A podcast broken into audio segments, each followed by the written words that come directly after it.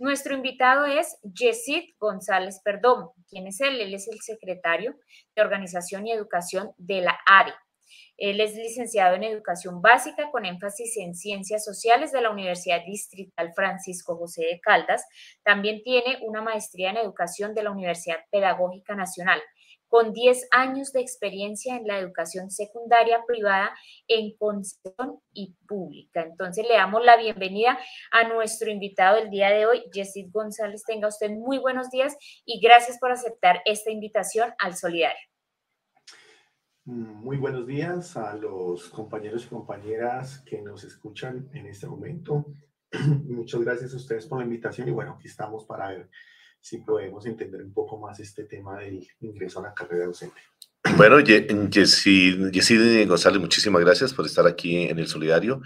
Eh, los micrófonos siempre abiertos aquí para todos los temas que tengan que ver con el magisterio y las diferentes eh, posturas frente a cada uno de los temas de que aquí se tratan. Y en esta oportunidad, pues qué tema eh, más de actualidad que lo que ha, pasado con este concurso. Quisiera hacer una claridad, ¿no? esto estuve secretario de Organización de Educación Sindical, pero hoy es el fiscal de la Asociación Distrito.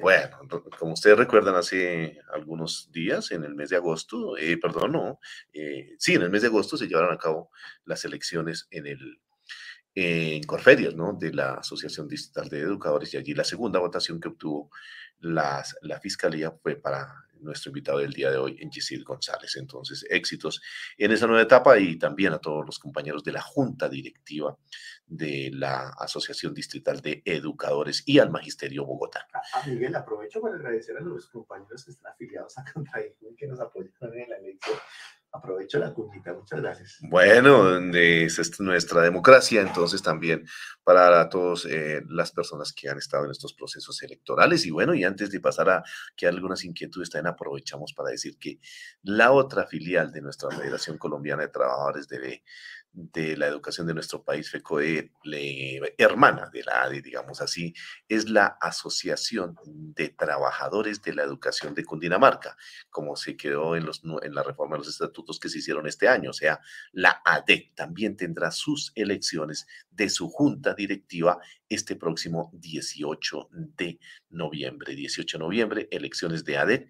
También hacemos aquí la, la cuñita para que todos los candidatos que están allí, 30 y 32 listas que están ahí, que cada una de estas personas allí haga sus campañas, como siempre lo hemos dicho desde acá, con altura, con las propuestas que se hagan, con el respeto por los demás compañeros o compañeras que están en este proceso y que salgan pues elegidas las personas que pues eh, lideren estos procesos sindicales de la mejor manera que hoy más que nunca se necesita. Bueno, Yesid, vamos al tema ya en concreto. Aquí tenemos algunas eh, inquietudes frente a lo que sucedió en esta prueba el pasado 25 de, de septiembre, donde se presentaron casi medio millón de personas, 401 mil algo para 37 mil plazas. Bueno, una desproporción grandísima, ¿no? Pero bueno, ¿qué ventajas y, y, desventajas en esta prueba de ingreso que se realizó el pasado domingo? ¿Cuál es esa percepción que usted de pronto ha recogido de los postulantes y de, la, de las experiencias que tienen los maestros en, esta, en este pasado domingo? Bueno, Miguel, lo primero que, que hay que analizar es lo que tú planteas. Es, eh, digamos, hay 37 mil plazas para 400 mil personas, de las cuales se presentaron 378 mil, casi 22 mil no se presentaron. Es decir, no llegaron al, al examen. Eso lo que demuestra es que hay una crisis laboral en el magisterio eh, colombiano. Es decir, la dignificación de la carrera docente es una tarea que debe salir en este gobierno para que no tengamos esta desproporción entre las plazas que se ofertan y la gente que se presenta. Un análisis que hay que hacer con la información que salga es cuántos de estos postulantes eran licenciados y cuántos eran profesionales no licenciados. Porque lo primero que había que hacer en un estudio juicioso el Ministerio de las Universidades es si existe una sobreoferta de maestros y maestras en Colombia o cuáles son las carreras que tienen eh, deficiencia en términos, o déficit en términos de falta de personal docente. Pero lo cierto hoy es que pareciera que hubiese una sobreoferta de maestros. y maestros. Y eso habría que analizarlo. Porque si estamos licenciando más profesionales de los que puede cooptar el sector público y el sector privado, pues estamos dejando a una cantidad de personas físicamente en la calle, ¿sí? Porque la relación es sencilla. Escuelas, obviamente, estudiantes, maestros.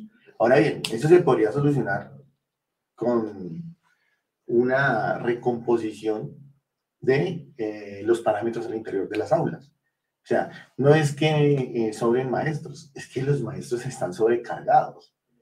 40, 41, 42, 43 estudiantes. A pesar de que el promedio que se publicó del ministerio en la OCDE es 27.5 estudiantes eh, para bachillerato. Situación que es totalmente, digamos, imaginaria desde la perspectiva del promedio. Cogen todas las aulas, todos los estudiantes y viven con los maestros y dicen el promedio es este. Pero esa, pues, no es la realidad.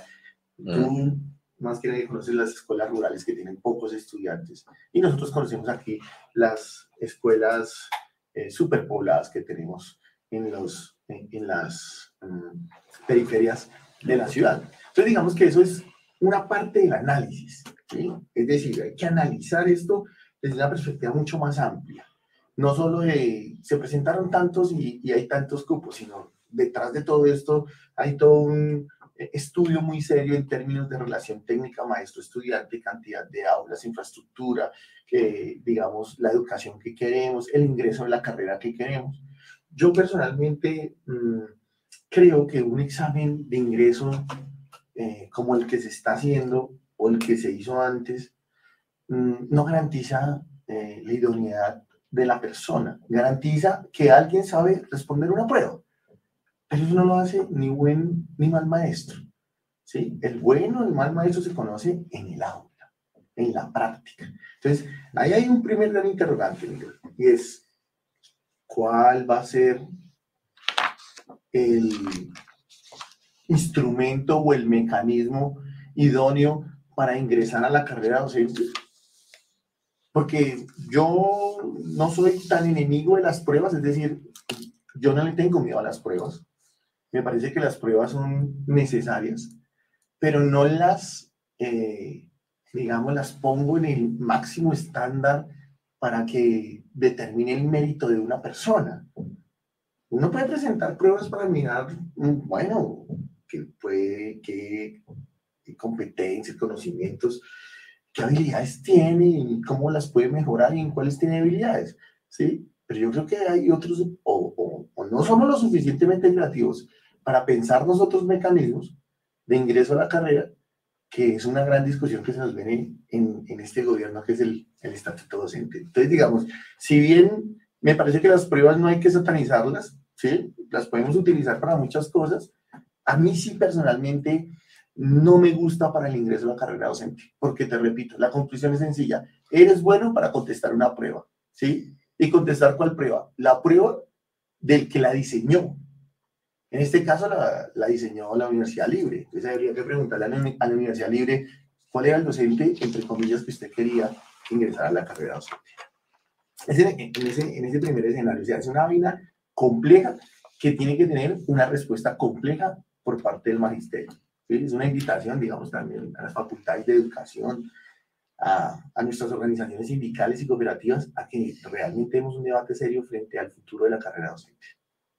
Importantes apreciaciones aquí del invitado del día de hoy, eh, Yesid, fiscal de la ADI, frente a estas pruebas que se realizaron el pasado domingo. Pero bueno, yo escucho aquí nuestro eh, jefe de las perillas, como dicen ahí en la parte técnica, Mauricio Castañeda se presentó y hablábamos con él eh, precisamente de dos temas aquí bien importantes. El segundo, ¿qué cantidad de personas se presentaron ahí? Ya están en la carrera y están buscando llegar a, la dirección o un cambio de cargo, digámoslo. ¿Y qué personas son nuevas en eso?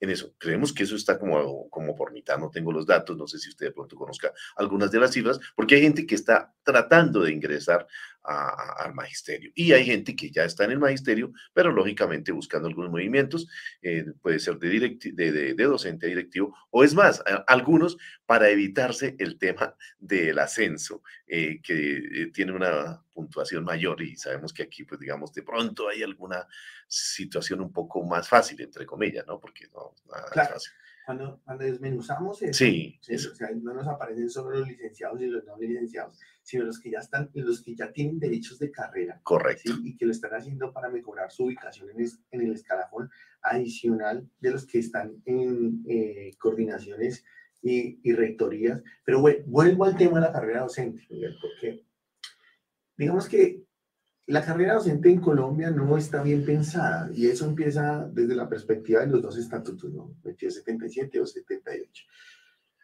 Pero también porque increíblemente el 278 es un estatuto que no considera la experiencia como algo importante. Hubo gente que pudo pasar rápidamente, muy poquitos, estoy hablando del menos, menos del 5%, pudieron saltar de, al último escalafón y hay gente que está en 3D pero son muy poquitos, pero lo hicieron en menos de 10 años, porque ese es un estatuto que no tiene, digamos, un valor para la experiencia, eh, que es clave en todos los estatutos docentes del mundo. Cuando uno lo revisa, la experiencia es clave en, la, digamos, en las carreras docentes.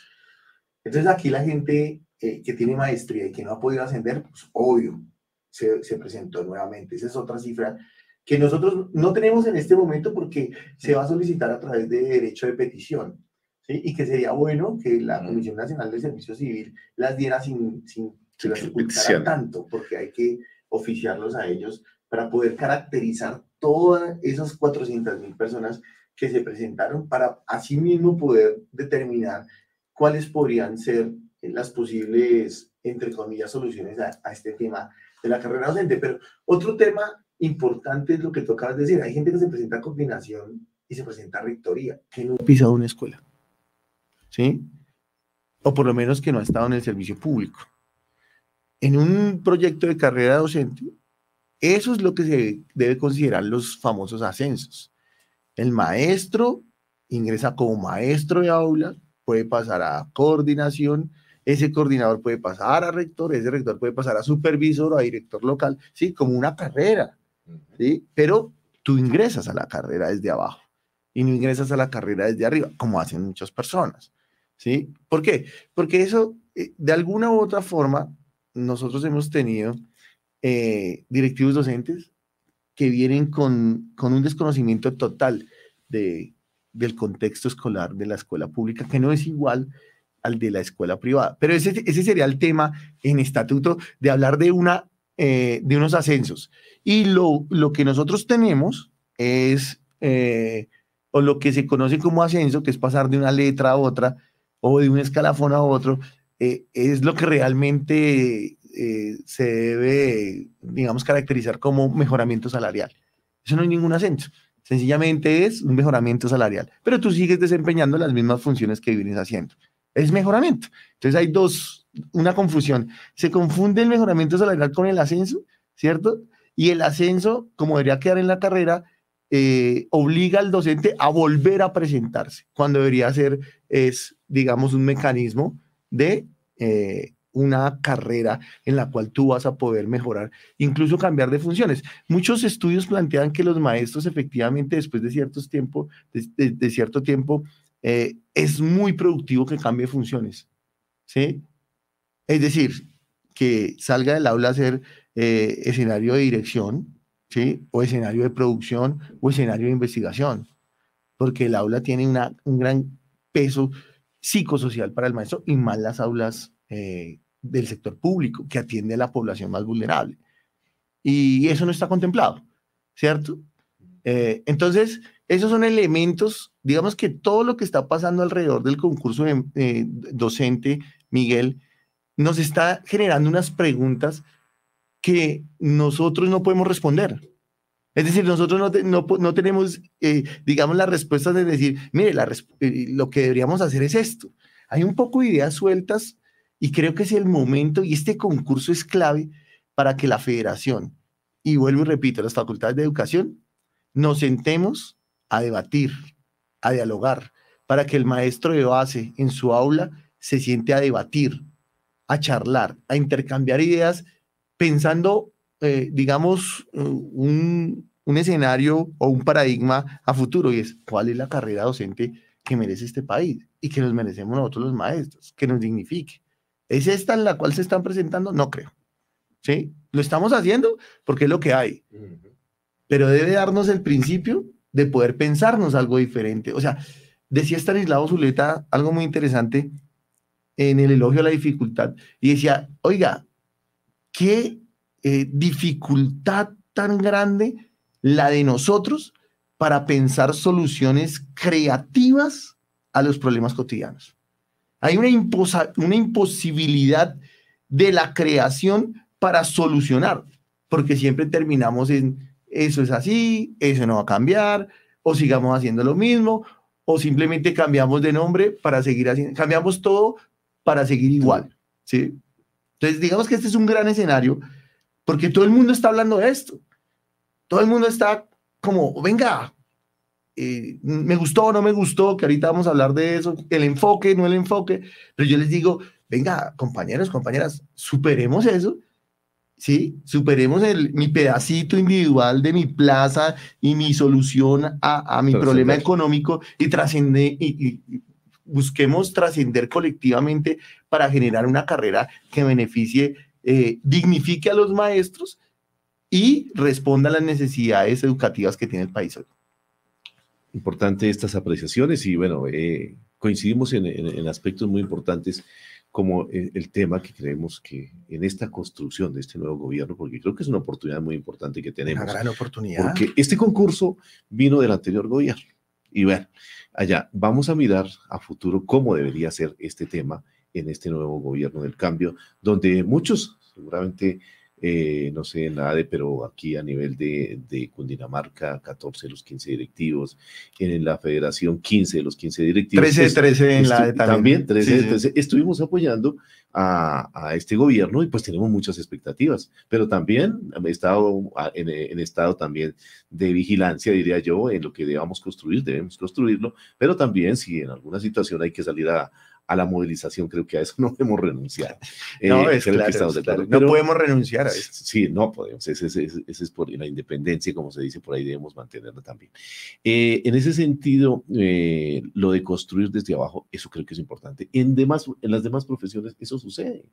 Como dices, empieza desde abajo, porque muchas de las situaciones hoy de la calidad o de lo que se, si ese término se puede emplear, de lo que hoy tenemos en nuestro país, las deficiencias, es precisamente por eso, porque a veces las personas que llegan a los cargos de dirección no conocen el recorrido desde abajo, lo que el maestro le ha tocado de verdad en zonas rurales, en zonas difíciles, con comunidades complicadas, con niños de todas las diversidades. Te lo ha dicho, aquí en Bogotá unas situaciones, en los rurales otras, y eso es importante, que se conozca para sí mismo cuando se esté en una dirección de una institución educativa, eh, se, todos esos contextos ayudan a mejorar.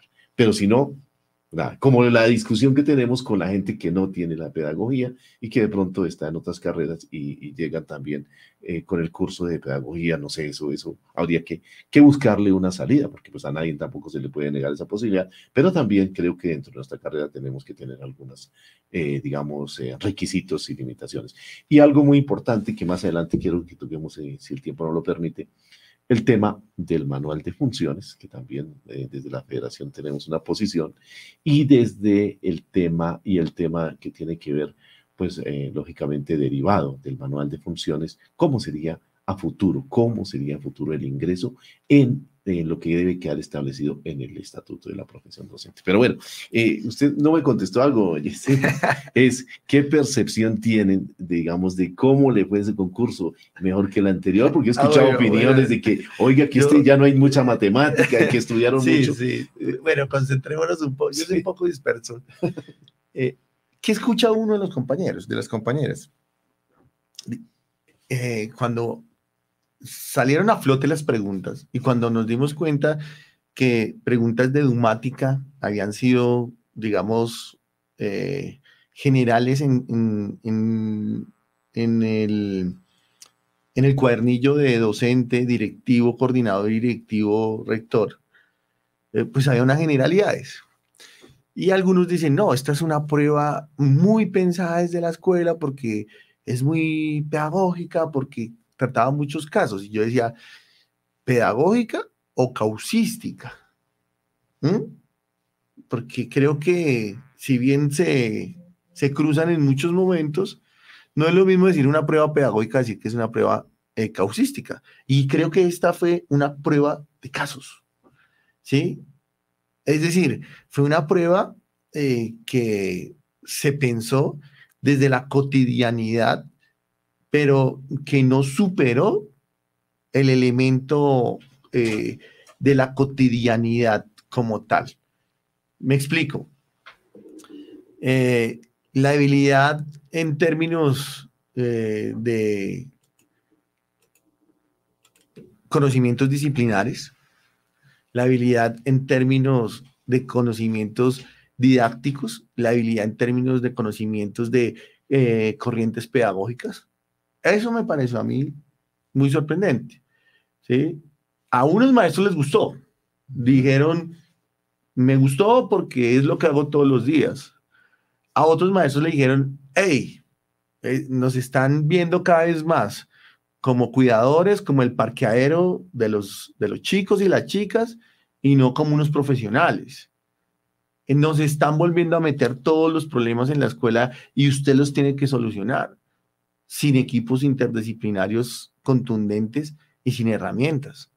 Entonces, fue como un, una oda al hacer más con menos. Profesor, usted es enfermero, psicólogo, eh, eh, terapeuta ocupacional, fonoaudiólogo, solucione usted todos los problemas. Psiquiatra. Y en las claves, que fue muy recurrente, ¿sí? Las, las respuestas, cuando uno hace preguntas, Miguel, entonces le, el constructor o la persona que se las manda a hacer a uno le dice, mire, yo necesito una pregunta así y necesito un nivel de dificultad tal. Entonces hay unas opciones de respuesta, dentro de las opciones de respuesta pueden ser todas verdaderas, pero solo hay una correcta. Y lo que se planteó fue que hubo demasiada dificultad para encontrar la correcta. ¿sí? Es decir, que la reacción como tal no permitía entrever cuál era la respuesta realmente, eh, cuál era la respuesta clave, se llama, eh, porque todas eran casi que eh, muy similares y muy idénticas. Eso podría plantear un problema de diseño o podría plantear ¿sí? una forma de calificación porque al final de cuentas esto se convierte en una calificación. Es decir, eh, tanto puntaje para tantas, en donde quien construye la, la prueba puede considerar generar unos puntajes a partir de dos opciones, ¿sí? Es decir, ¿cuál marca usted, cierto? Y cuál fue la que le siguió a esa que era la más próxima. Eso también podría eh, preguntarse e indagarse al, al constructor. Pero lo que encontré yo en la, en, la Comisión Nacional de Servicio Civil es algo muy interesante eh, en términos de la reclamación y es importante que los profes ya estén revisando ese tutorial de reclamación que está en la comisión, porque apenas salgan los resultados, tú tienes cinco días para reclamar y te van a dejar ver el cuadernillo y las claves.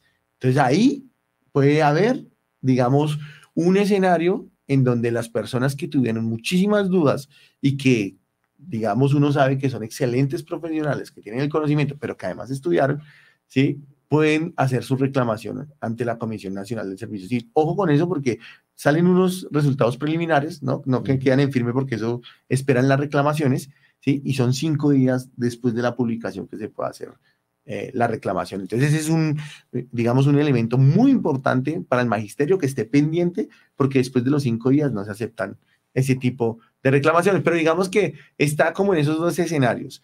Eh, a gente, a mucha gente, a muchos compañeros les gustó, a otros no. Unos lo ven muy causístico, otros lo ven como muy eh, poco, eh, despreciando un poco la pedagogía y, las disciplinas. Entonces, digamos que, que siempre estos exámenes nunca dejan contento a la gente, pero para mí, con lo que empecé, yo sigo creyendo que este no es el mejor mecanismo o el mecanismo idóneo para que la gente ingrese a la carrera docente. Debemos buscar otro.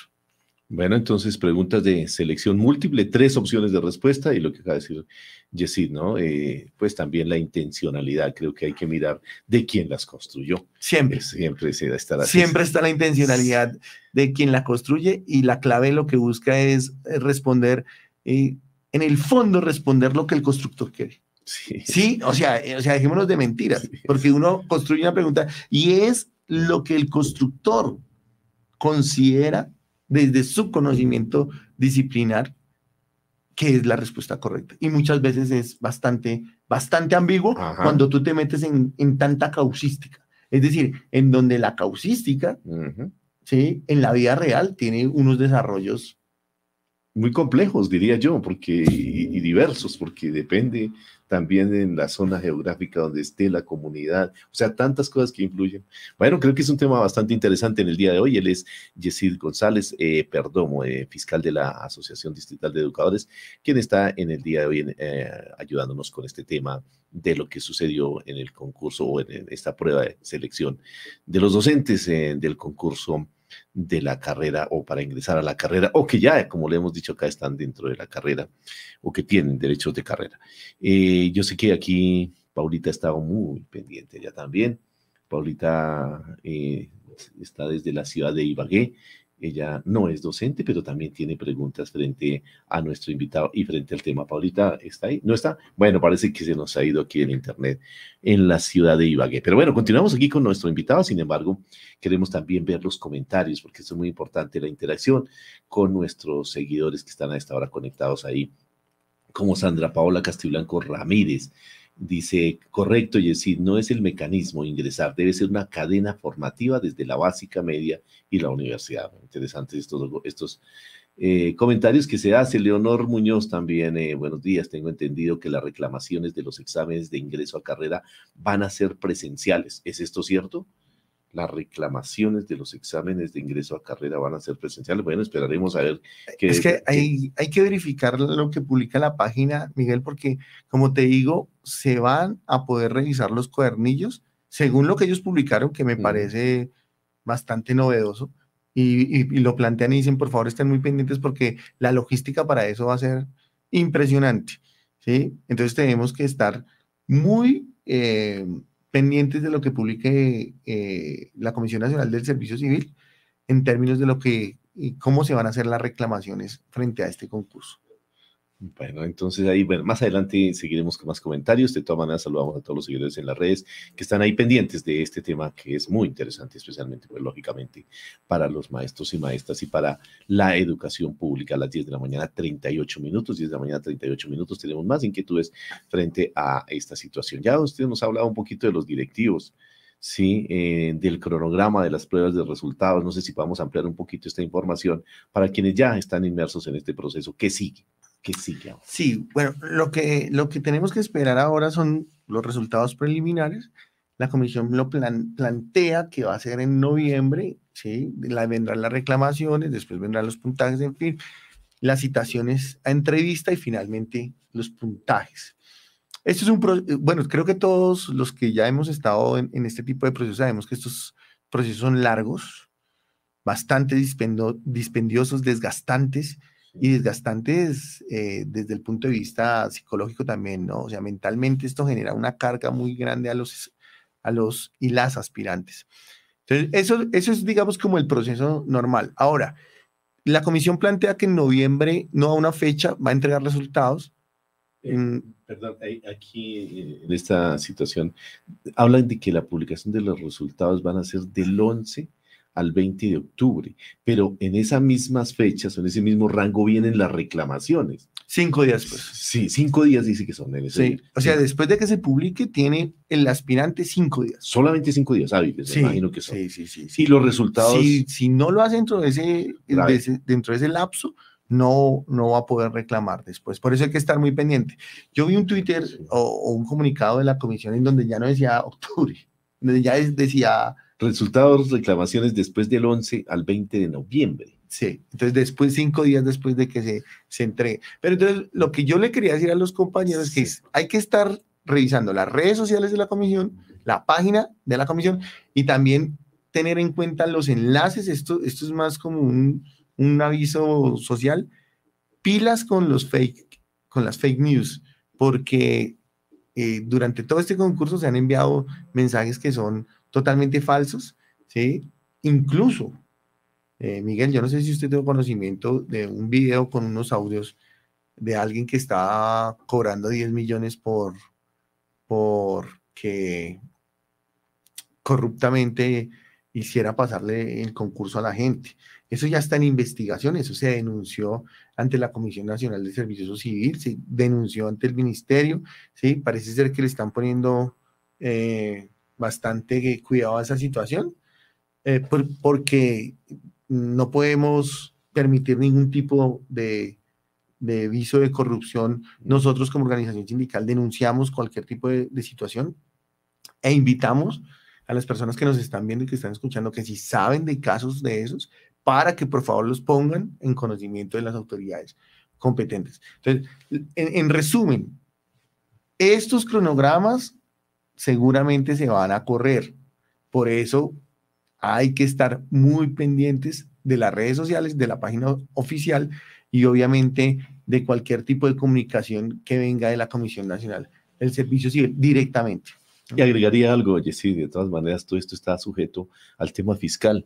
Y, y, si los recursos no están asegurados, porque en eso tampoco hay la suficiente claridad, y pues si va a haber un ingreso de, de nuevas personas a la carrera docente en este concurso, pues van a necesitar de los, de los recursos. Y sabemos que el gobierno anterior dejó al país en una situación bastante complicada en materia de recursos. Entonces, esto también pues no es por desilusionar a quienes están ahí, pero puede prorrogarse más allá de lo, de lo que inicialmente se ha establecido. ¿O cuál es su punto de vista frente al tema económico? el tema, para hacer el concurso, las entidades territoriales lo que hacen es eh, hacer un barrido de las plazas definitivas y eso tiene un costo.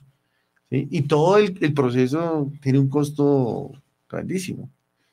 ¿sí? Que los 50 mil pesos que cobran que la gente dice son 20 mil millones de pesos, pero eso no cubre ni siquiera el proceso que se dio ahorita en gracias, que se dio ahorita de, la presentación de pruebas. Eh, lo del déficit, es decir, estamos pagando, tú que estás en sabes, eh, se va a acabar de hacer un, un, un traslado del FOMPET para terminar de pagar nómina. ¿Sí? O sea, estamos diciendo que se está pagando la nómina con sacando de otros lados. ¿Sí? En este caso del fondo del FOMPET, que es que tiene parte del dinero nuestro de las pensiones. Entonces, sí, hay una crisis financiera frente al, al, al tema de, de la educación pública en su contexto. Es decir, no es únicamente alarmar a la gente y decirle, no, no hay plata para los que ingresen al concurso, es que no hay plata para pagar los salarios de, los, que estamos en este momento. O sea, ya se, se, ya se aprobó esa, creo que ya se aprobó esa edición para, para, para pagar los salarios de final de año, pero entonces el hueco fiscal es muy grande. Entonces ahí viene el tema del sistema de, de participación y, y, que eso va a quedar en el plan de desarrollo. ¿sí? Eso es lo que creo que todos estamos esperando que quede en el plan de desarrollo. Y, y sí habría que pensar en, en, un aumento del financiamiento de la educación más allá del SGP.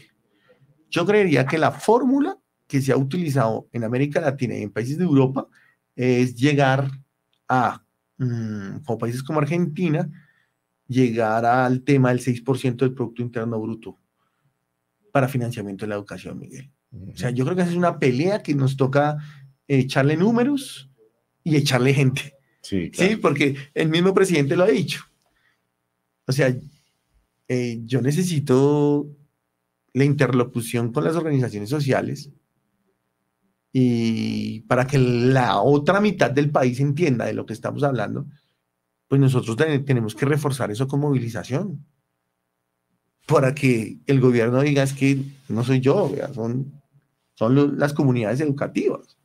Pero sí hay que estar mirando otra forma de, financiamiento que asegure los recursos para sacar adelante el proyecto educativo colombiano, Miguel. Sí, estamos de acuerdo, por eso esa necesidad urgente de que, como lo ha manifestado el mismo ministro en las reuniones que hemos tenido, es prioritario reformar la constitución en el tema de incrementar los recursos. Ahí lo ha dicho ya la deficiencia o la falta de recursos que hay para lo básico, para la nómina.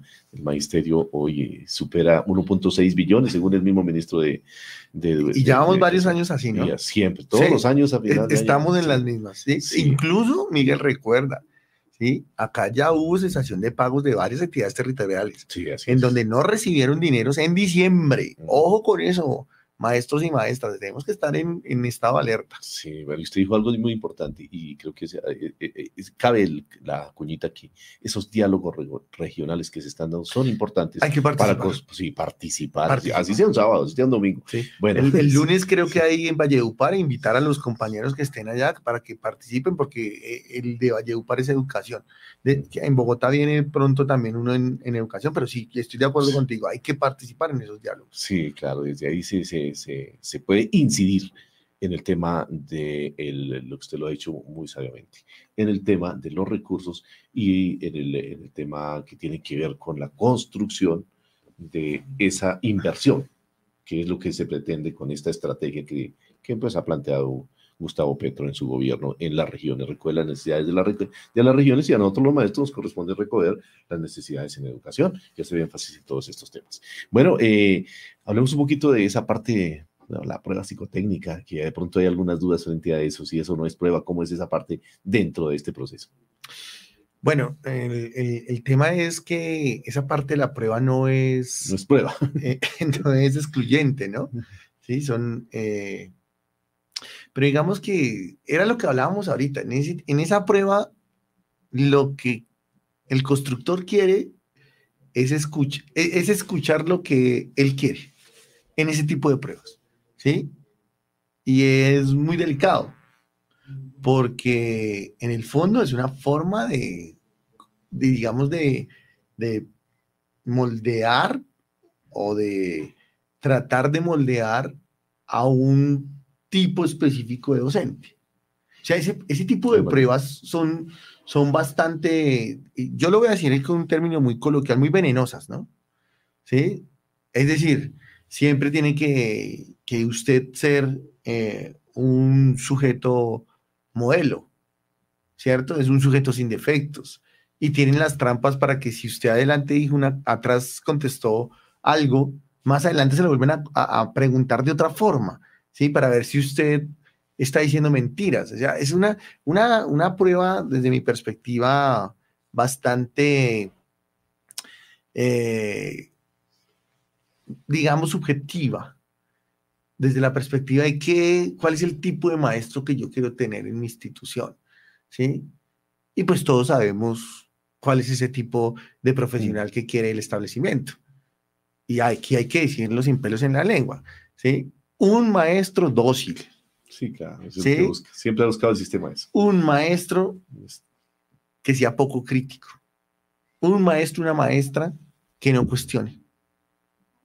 O sea, este es nuestro espacio y tenemos que decir las cosas como son. Eso es lo que buscan. Y eso es lo que van a buscar en la entrevista, Miguel. O sea, cuando venga la entrevista, eso es lo que van, van a querer decir. Entonces, cuando uno es muy sincero en esas pruebas y en esas entrevistas, empieza a perder Le va mal. es increíble. ¿Sí?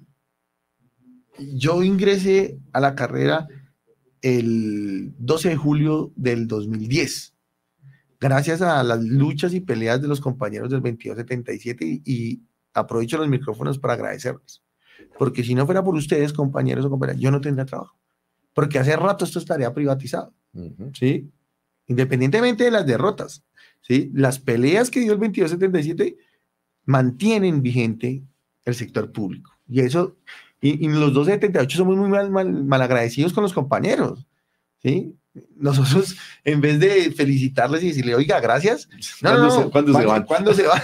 No, es que ese es el problema del desconocimiento de la historia. Sí, señor. ¿Sí? Y nosotros aquí, uno le puede preguntar fácilmente a los, a los compañeros y a las compañeras en, en los colegios y no recuerdan ni la marcha del hambre de Alberto Carvajal, que está vivo. Que cumplió 56 años ya de la marcha. Sí, y hace poquito la estábamos conmemorando y que quien la dirigió a Alberto Carvajal está vivo. Está vivo. Sí, o sea, el dirigente de esa época está vivo y, la gente no sabe quién es. ¿Sí? y también se desconocen las luchas del 2277 en términos del Estatuto Único, en cabeza de Abel, en cabeza de Zafra, en cabeza de Vélez, que de ellos todavía hay cuatro o cinco que están vivos y que pueden dar fe de esas luchas, ¿sí?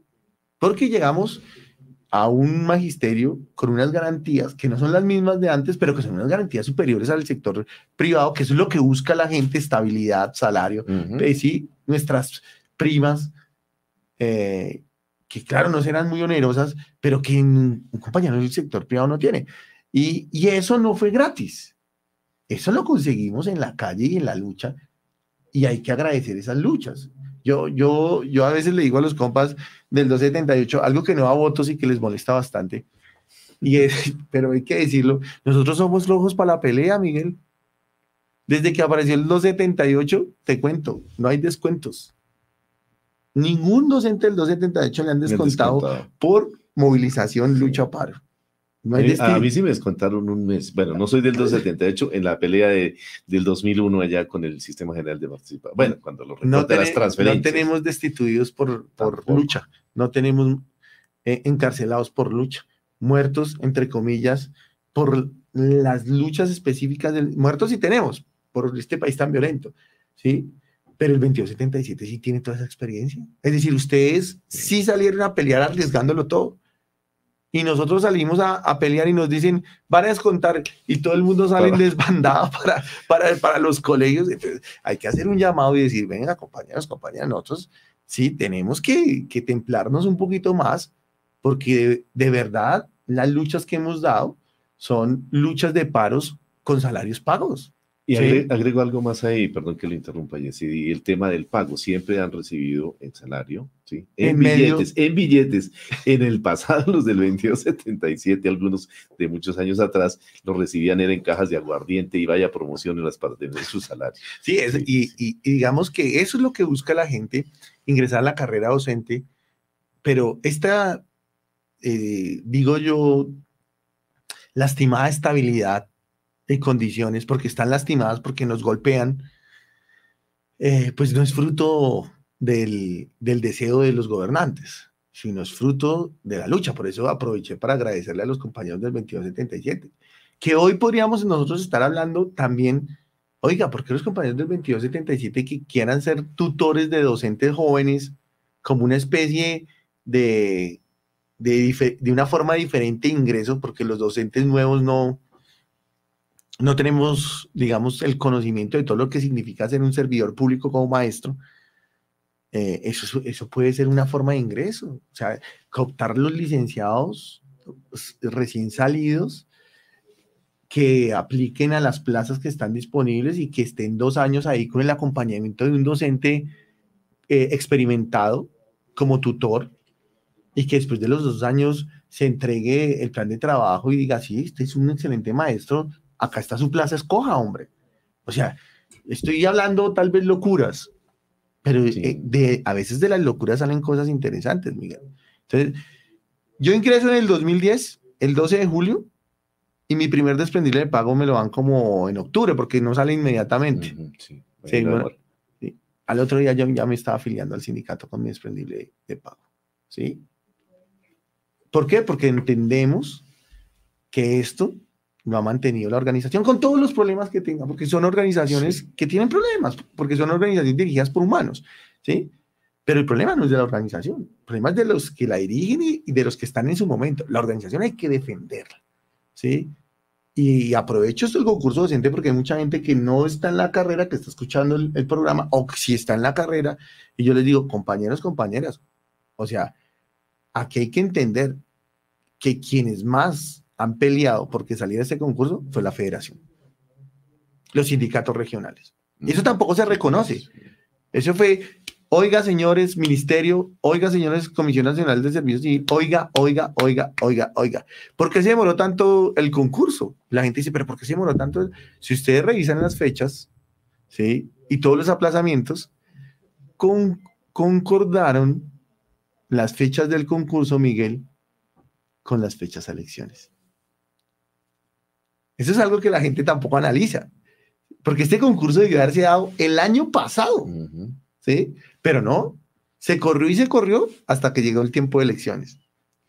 ¿sí? Y ese es otro análisis que haría que dar Sí, cómo políticamente fue utilizado esto para decir, somos el gobierno saliente los que estamos garantizándole el ingreso Claro. a, a las personas. Entonces, muchos, muchos matices, muchas aristas, muchos análisis para nuestros estudiantes de licenciatura para que hagan sus tesis, porque de cada tema hay una tesis aquí en tesis. licenciatura.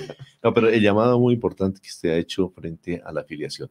Creemos que es la oportunidad de decirle a aquellos maestros que hoy están y a quienes van a ingresar o quienes no están todavía, hay que apoyar, a, digamos, no apoyar, es que es, es- es la, es, la, es la unidad.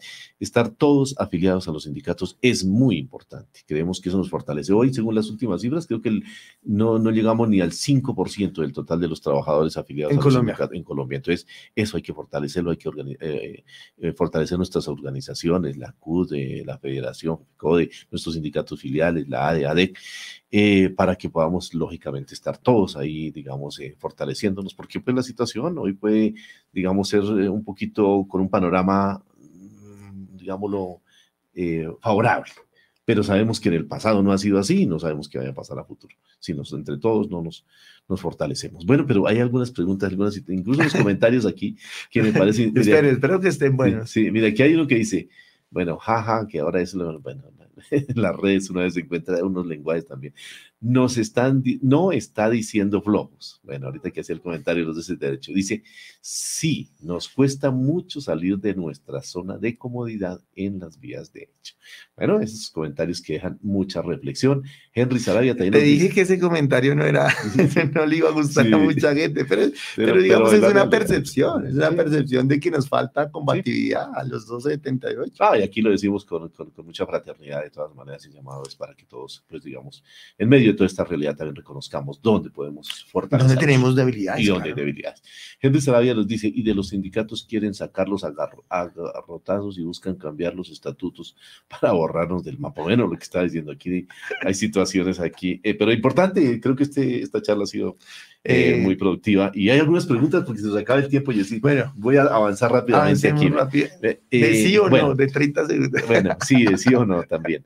¿Por qué esa diferenciación de los docentes urbanos eh, o o docentes urbanos y rurales? ¿no? Aunque el concurso dice no rurales y rurales, ¿por qué esa diferencia y preocupaciones que hay? Porque una preocupación que tenemos. Sí. Los que se presentaron los rurales tendrán la posibilidad de un traslado a una zona urbana. Bueno, dejamos, ¿cuál es su percepción, Jessica? Eh, digamos que sí va a tener un limitante para pasar a una zona rural. Porque eh, el ministerio planteó que eh, esta división que no existía antes, porque los maestros rurales salían muy rápidamente o no aceptaban las plazas. Entonces, le, digamos que la diferenciación era para decirle, usted está aceptando una plaza rural, ¿sí? Y su trabajo va a ser en el sector rural. Mm, a mí me parece, eh, no sé, eh, no sé si decir si sea bueno o malo. Lo cierto es que sí tenemos un problema en la ruralidad en Colombia. ¿Que se solucione con esto? No creo, Miguel. Pero sí habría que pensar en un plan nacional de educación rural. Es que esto no se soluciona diciendo, obligando al profesor a que se quede en el campo, porque la vida de personal de los docentes cambia en segundos, como cambia la vida de cualquiera de nosotros. Entonces, en un momento yo estoy dispuesto a estar en la ruralidad con todas las ganas eh, y pasa algo, se enferma mi familiar que vive en la ciudad y tengo que trasladarme. Entonces ahí uno dice, oiga, no hay una garantía de derecho en términos, ¿sí? Eh, de las circunstancias que le pueden pasar al maestro o a la maestra. Entonces a mí eso no me gusta, pero sí planteó el problema de la educación rural y la falta de maestros en la educación rural y que los maestros que van a, la- a- a- a lugares muy apartados renuncian rápidamente o no aceptan las plazas y quedan los niños y las niñas supremamente afectados. Eso no se soluciona así, Miguel. Esto se soluciona con un plan de educación rural serio. ¿Sí? Hoy está en debate si se deben revivir los internados en las zonas más apartadas de, de Colombia, para que los niños no tengan que desplazarse durante la semana largos trayectos para llegar a sus escuelas que están muy distantes. Lo dejo entre paréntesis, en, en- en signos de interrogación. vale la pena volver a pensar ese tipo de educación que existía en Colombia, Ajá. ¿sí? Y que fue totalmente desfinanciado. O sea, eso se acabó fue porque le quitaron la plata, sí. ¿cierto? Y los, que, y los pocos que quedan, pues son, eh, sobreviven de la caridad de los padres de familia. O sea, es que, es que la educación en, en. Colombia es, la, eh, eh, es, es de, el- eh, me perdona la expresión, pero es la mendiga del presupuesto nacional. Así se amplíen los recursos, el déficit, tú lo sabes, es una cosa horrorosa y mientras que eso no lo nivelemos, vamos a seguir apenas pagando salarios. De cada 100 pesos, hace, en el 2018 se están pagando, de 100 pesos que van para educación, 84 iban para nómina, prestaciones sociales. Quedaban solo 14 pesos para inversión y para funcionamiento. Hoy ya está alrededor de los 92 pesos de cada 100. Miguel, estamos llegando al punto de que la plata está apenas, o sea, ni siquiera apenas, ya no alcanza para el funcionamiento ya lo dijimos aquí. Entonces, entiendo el problema, pero la solución no es esa. La solución es un plan educativo rural serio. ¿Sí? Ojalá lo pudiéramos sacar en este, en Este- este no, y, y digamos también, es, eh, eso usted dice, el punto de vista de cada, de, cada, de cada uno de los integrantes de las comunidades educativas. El punto de vista del docente, usted lo acaba de decir muy claramente. Claro. Se pueden dar situaciones, pero el punto de vista de un padre de familia en la zona rural de unos estudiantes, lo que necesita es que el maestro esté ahí. Entonces, es otro punto de vista. El punto de vista del gobierno también, entonces. Pero otra cosa, Miguel, el papá también necesita que su hijo esté en la finca trabajando. Ajá. ¿Sí? Entonces a él tampoco le sirve que esté en el inter- O sea, es que acá hay unos intereses muy berracos, pero ¿qué, de- qué, qué debe, digamos, privilegiarse? El derecho de los niños. ¿Sí? Es decir, porque a, a mí me duele que muchos niños terminan, no terminan la escuela fundamentalmente porque terminan trabajando en la finca de, de sus padres y madres, y yo entiendo esa situación porque no estamos en Suiza, ¿sí? Pero, pero habría que privilegiar que esos muchachos, por lo menos de lunes a viernes, tuvieran todas las garantías para salir adelante, ¿sí? La universidad rural, eso también habría que pensarlo, ¿cierto? Y, y tampoco eh, me parece a mí eh, ese, ese tema de, de un poco endiosar al campesino desde la perspectiva de que si usted es campesino, tiene que ser campesino toda su vida. Tampoco, o sea, si él quiere salir de allá y, y hacer otro, Sí, es, es- claro. es- es lo que tú quieras. ¿sí? Mm. No lo que, lo que yo considere en la ciudad de que usted, joven campesino, debe estudiar veterinaria o zootecnia o ingeniería agronómica para que se quede allá. ¿Por qué?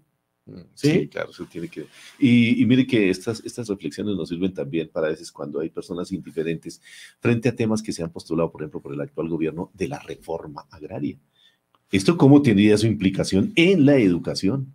Entonces, ahí esto tiene que ir más allá. Esto tiene una sea, situación macro. Miguel, clave. Ujú. Ahorita que estamos hablando del problema de, de la tierra, ¿sí? Si logramos superar el problema de la tierra, habríamos superado un gran problema, o sea, desde que nació esta república, desde, desde la colonia misma, ¿cierto? En donde fueron expulsadas nuestras comunidades. Pero, si se llega a solucionar, Miguel, se va a solucionar porque se da tierra, pero se tiene que dar tierra con unas condiciones, es decir, con carreteras, con escuelas, con centros de salud y con centros que permitan el desarrollo eh, armónico. No Sí. estoy hablando de este desarrollo destructivo, sino de- del desarrollo del, del cual queremos nosotros y por el cual votamos, de este desarrollo que, que equilibre nuestra, nuestra especie con la madre naturaleza, obviamente. Ajá, medio ambiente y que se acabe la pobreza, bueno, entonces luchar contra el hambre, bueno, tantas cosas ahí interesantes que hay que seguramente repercuten, o no, seguramente a la fija repercuten en el tema educativo. Bueno, sí, desafortunadamente el tiempo se nos acabó, Ah, pero, no. pero, pero bueno, eh, una pregunta aquí sencillita, pues, eh, bueno, tenemos la respuesta, pero bueno, ¿cuál es su apreciación? Un maestro del 2277 puede cambiarse al 1278, implicaciones. Sí, sí, sí, sí. Esa, esa fue la que más estudié. Sí, bueno, que, que no se nos quede por Rápido. Ah, Nos corremos aquí unos minuticos, Ter- pero no quedemos. Terminado el periodo de prueba, se le nombra sin solución de continuidad. ¿Qué quiere decir eso? Es decir, todos sus derechos siguen intactos. ¿sí? El único deber adicional sería presentar evaluación de desempeño. Pero de resto, no pierde absolutamente ningún derecho. Esa es una muy buena discusión. ¿sí? Y el Muy tema pensional. Intacto. Recuerda tú que el estatuto, que es otro tema, Sí, que nos quedó pendiente. el estatuto eh, tanto el, 2, el 2277 como el 278 no están reglamentados en esos decretos. Están reglamentados en otros que tienen que ver con la fecha de ingreso. Si el profesor es 2277, ingresó antes del 2003, es decir, tendría sus derechos pensionales, incluso compatibilidad entre pensión y salario, cambiándose el 278 porque tiene los derechos adquiridos Sí, bueno, aquí nos quedaron bastantes preguntas también y saludar a todos nuestros seguidores en las redes, también ahí por eh, los comentarios, muy buenos comentarios, también comentarios reflexivos, críticos y bueno, de eso se trata este programa. La idea es que aquí podamos interactuar y el tiempo desafortunadamente no nos ayuda mucho porque bueno, ya son las 11 de la mañana, 5 minutos. No sé si Paulita, Mauricio o Paulita, bueno, no se pudo conectar, allá el internet nos ayudó, nos quedó debiendo esas breves, ese plan de noticias que con el cual siempre pues eh, eh, cerramos nuestro programa, pero de todas maneras queremos agradecerle a nuestro invitado en el día de hoy en este tema, eh, como decíamos ahí, quedan muchas cosas, quedan, quedan más preguntas de pronto de las que habían al comienzo, y, pero también se, se, construye. Y eso es, digamos que entre más preguntas queden, ¿sí? entre menos certezas tengamos, quiere decir que esta, esta, esta, este breve diálogo fue lo más productivo posible. Entre más críticas existan en esas redes sociales, quiere decir que generamos y pisamos temas, eh, pisamos unos callitos que a veces no nos gustan, ¿sí? incluso a nosotros mismos como dirigentes sindicales, eh, pero que son necesarios, sencillamente son necesarios que, es, la realidad también, en muchos casos. Bueno, él, es Yesil González Perdomo, nuestro fiscal de la AAD, la Asociación Distrital de Educadores. Muchísimas gracias por estar en el día de hoy y ese mensaje final en 30 segundos para los maestros que a esta hora están ahí en sintonía, aquí en Bogotá, en Cundinamarca y ahora también eh, lógicamente en las redes en todo lado, ¿no? Pero eh, especialmente el departamento del Tolima, y quienes enviamos un saludo muy especial hoy con todas las actividades que se desarrollan eh, en, la, actividad de integración y también en el departamento del Meta. Entonces, ese es el mensaje final para los maestros que nos siguen ahí en las redes. Miren, compañeros, compañeras, fraternalmente, afíliense a las cooperativas, ¿sí? Es fundamental. los bancos, me decía mi profesor de economía, no se hicieron para ayudar a la gente, las cooperativas sí. Uno, dos, afílense a su sindicato. ¿No les gusta? Cámbienlo. Láncense, ¿sí? Construyan colectivos, lleguen a las direcciones sindicales, ¿sí? Propongan, pero no caigamos en el discurso de que nuestras organizaciones cooperativas y sindicales no sirven y no funcionan, ¿sí? Tienen sus problemas como cualquier organización humana, pero si a usted no le gusta cómo funcionan, por favor, inscríbase, afíliese y cambiemos esto juntos. Muchas gracias por la invitación, compañeros y compañeras. Bueno, Jessy, muchas gracias y como está en nuestro país del cambio, a construir entre todos. En ocho días nuevamente a partir de las nueve de la mañana nos encontramos en un nuevo solidario. Un feliz fin de semana.